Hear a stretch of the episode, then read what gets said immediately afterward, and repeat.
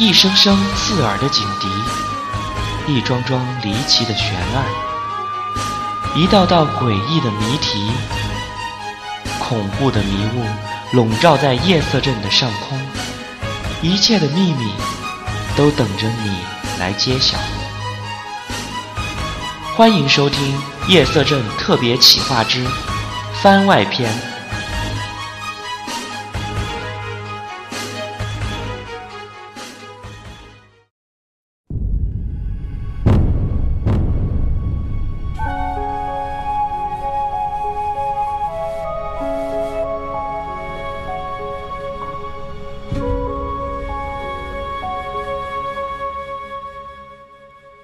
Hello，各位听众朋友，大家晚上好，欢迎大家来到夜色镇。那么我们夜色镇呢，有很长一段时间没有给大家播这个番外篇了。那么最近在电视里头有一部片子非常的火哈，叫做《芈月传》，对吧？今天早上我还看到一个朋友把这个字儿念作《半月传》，哎呀，也是够有意思的。那么今天呢，我们就来播一个跟芈月有关的事情。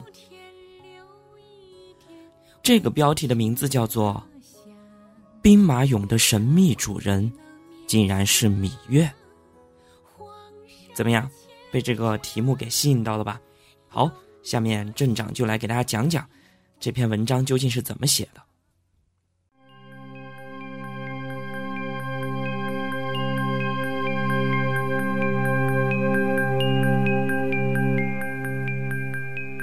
兵马俑真正的主人到底是谁？一直以来似乎毫无争议，他肯定就是秦始皇。但是随着刻有奇异文字“芈月兵马俑”的横空出世，或许在暗示着芈月才是这个兵马俑的真正的主人。今天我们就来聊一聊关于兵马俑真正主人的争议。那么，兵马俑的真正主人到底是谁？大家都会说是秦始皇。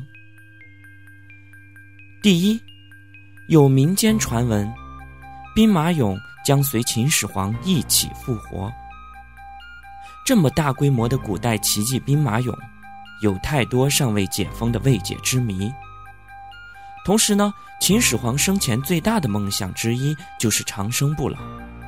所以，民间一直脑补认为，其实兵马俑可以随着秦始皇一起复活，作为他再生之后的军队差遣。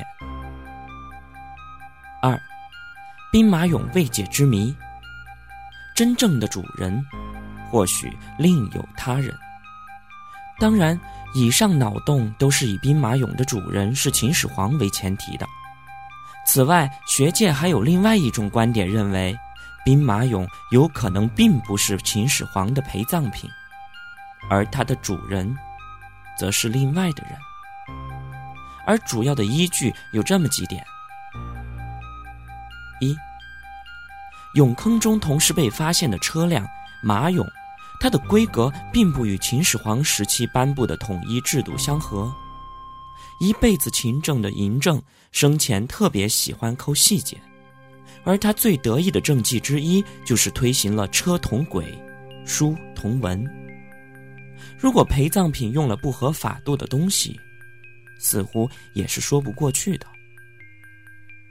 二，众所周知，秦国崇尚黑色，以黑为正色，崇尚水德，因此后世认为秦国以及秦朝的正装应该以黑色为主。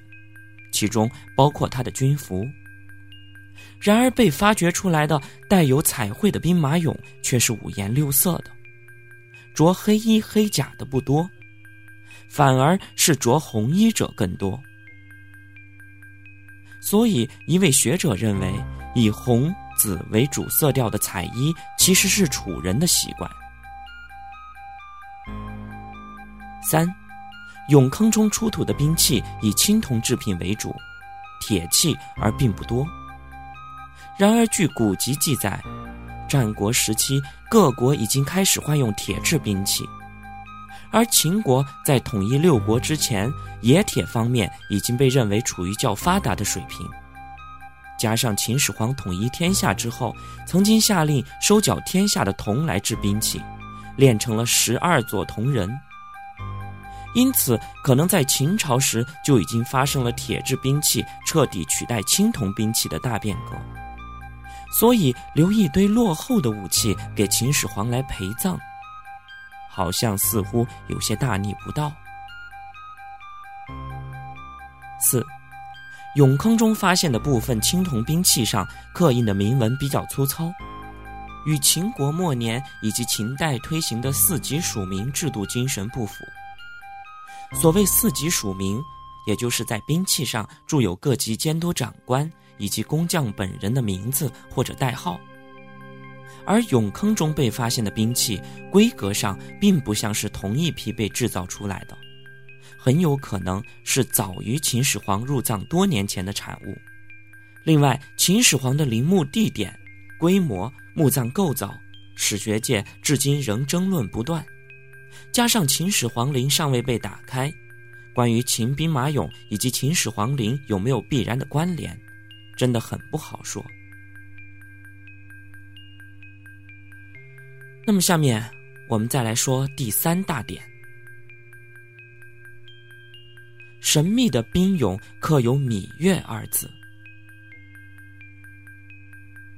兵马俑曾经出土过刻有一个奇异文字的兵俑。当时的考古学家把它定义为“脾”，也就是所谓的脾气的“脾”。但是学者陈景元提出质疑：左边的“月”字很容易就能辨认出来，当他翻遍了金文编时，发现右边的“比”字有很多形式的写法。然而，在众多的字形当中，没有一种写法符合兵马俑坑中发现的那个奇异的文字。一个偶然的机会，陈景元结识了古文专家段锡仲教授，而他认为，秦代俑瓦上左边的文字为“米”字的一种变体，这应该是两个独立的字，读作“芈月”。兵马俑身上的“月芈”和阿房宫遗址上刻的“芈月”应该是一回事儿，而另外，兵马俑坑位于咸阳以东。面向着东方，而芈月的故乡楚国就在秦国的东面，而俑坑中还发现了麋鹿的遗骸，这正是楚国的珍兽，秦墓里面很少见到，而麋又与米同音，似有所指。更重要的是，在兵马俑三号坑西北角一百五十米的位置上，考古人员发现了一个神秘的大墓。而墓主的身份尚未被查清，所以兵马俑真正的主人到底是谁？我们仍然可以继续的猜测。那么，如果对这个感兴趣的小伙伴，也可以在我们节目的下方留言，来发表一下你自己的看法。那么好了，今天我们夜色镇的番外篇到这儿就结束了。希望大家继续关注我们的夜色镇。另外，我们夜色镇的群号也已经开通，群号是二零三零九二八八四二零三零九二八八四。镇长和一众鬼友将在群里等候着您的到来。